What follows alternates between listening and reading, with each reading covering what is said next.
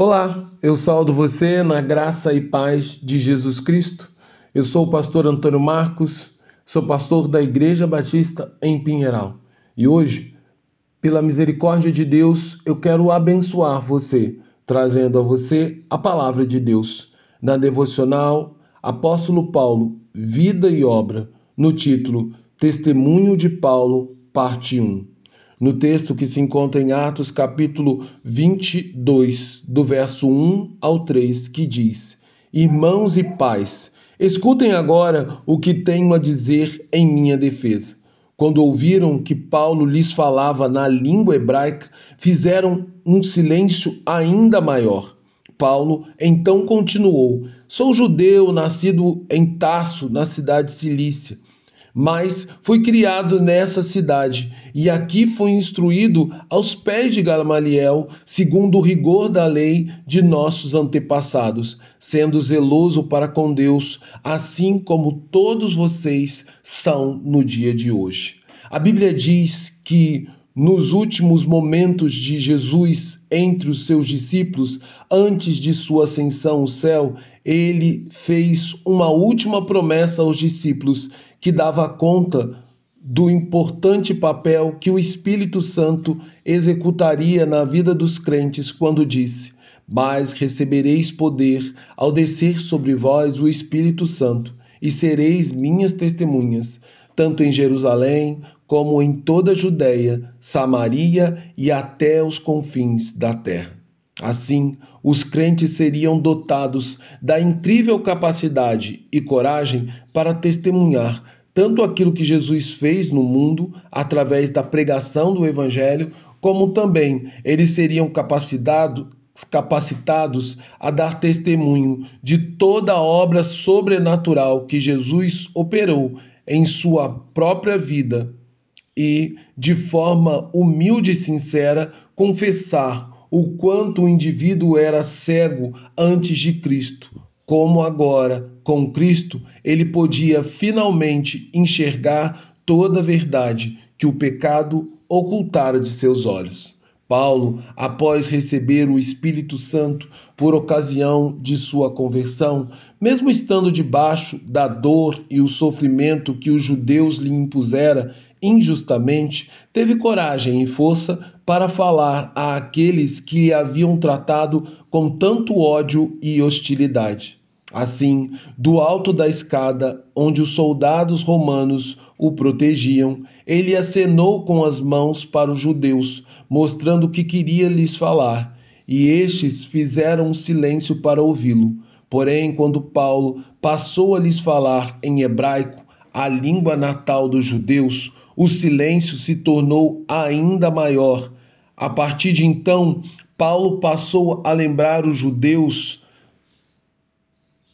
sua mais nobre e distinta credencial, dizendo que era judeu, nascido na cidade de Tarso da Cilícia. Porém, ele foi educado na cidade de Jerusalém, tendo como seu instrutor e grande mestre Gamaliel, segundo todo o rigor da lei de seus antepassados.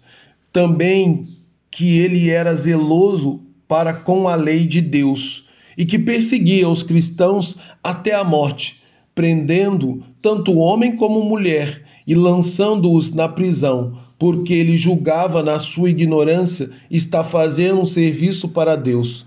Paulo era mais zeloso e fiel à lei do que qualquer um que ali estivesse, a ponto dele não ficar satisfeito em perseguir apenas os cristãos de Jerusalém. Por isso, ele pediu carta ao sumo sacerdote para a cidade de Damasco, para que, estando lá, ele tivesse autorização para perseguir e prender os crentes, trazendo-os arrastados para Jerusalém. E deste fato, todo, todos os anciões e líderes judeus eram testemunhas. Porém, Paulo afirmou que toda essa sua ira mudou no final da viagem que fazia para Damasco. Ele estava chegando à cidade quando uma forte luz brilhou do céu e ele caiu ao chão. Tanto era o poder e autoridade divina que vinha daquela luz. do meio da luz, ele ouviu uma voz que dizia: Saulo, Saulo, por que me persegue? Ao que Paulo, na sua ignorância, respondeu: Quem és tu, Senhor?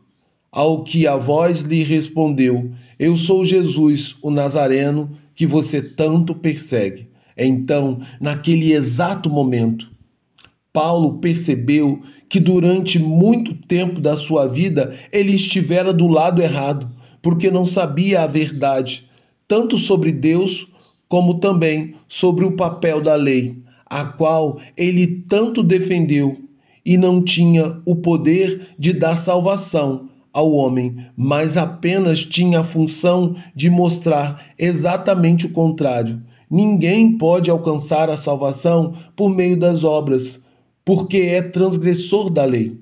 Mas, a partir do encontro com Cristo, Paulo teve acesso à graça de Deus revelada na pessoa de Cristo Jesus, sem a qual ninguém pode ter salvação. E, assim, Paulo passou a defender o evangelho da graça no lugar da lei, porque ele é poder de Deus para a salvação de todo aquele que crê, primeiro do judeu, mas depois do grego. Assim, nós podemos ver que a mentira, que é mentira dizer que Paulo falava contra a lei e o costume de Moisés, e menos e muito menos que ele fosse contrário ao seu próprio povo. No entanto, Paulo passou a proclamar ainda mais com intensidade sobre a obra de Jesus, onde no seu sacrifício vicário na cruz do Calvário, ele tornou possível a salvação não pela lei, mas pela graça. Paulo então passou a viver não mais pela lei, a qual era da qual ele era escravo, mas passou a viver para Cristo, na qual ele não somente encontrou salvação, mas também livramento e libertação do peso da lei e da opressão do pecado. Assim, aquelas pessoas poderiam até não crer na mensagem pregada por Paulo, mas teriam que aceitar o testemunho que dizia que Jesus mudou a vida de Paulo. Portanto, eu convido você a fazer como Paulo e usar cada momento da sua vida, quer sejam os bons ou os maus, para dar um testemunho eficaz daquilo que Jesus fez na sua vida e poder fazer na vida de outros que eles creiam no nome de Jesus. Por isso, a minha oração é que a promessa de Jesus do derramamento do Espírito Santo se cumpra em nossas vidas, dando-nos poder e autoridade para sermos fiéis testemunhas do Senhor, assim como também fiéis pregadores do Evangelho.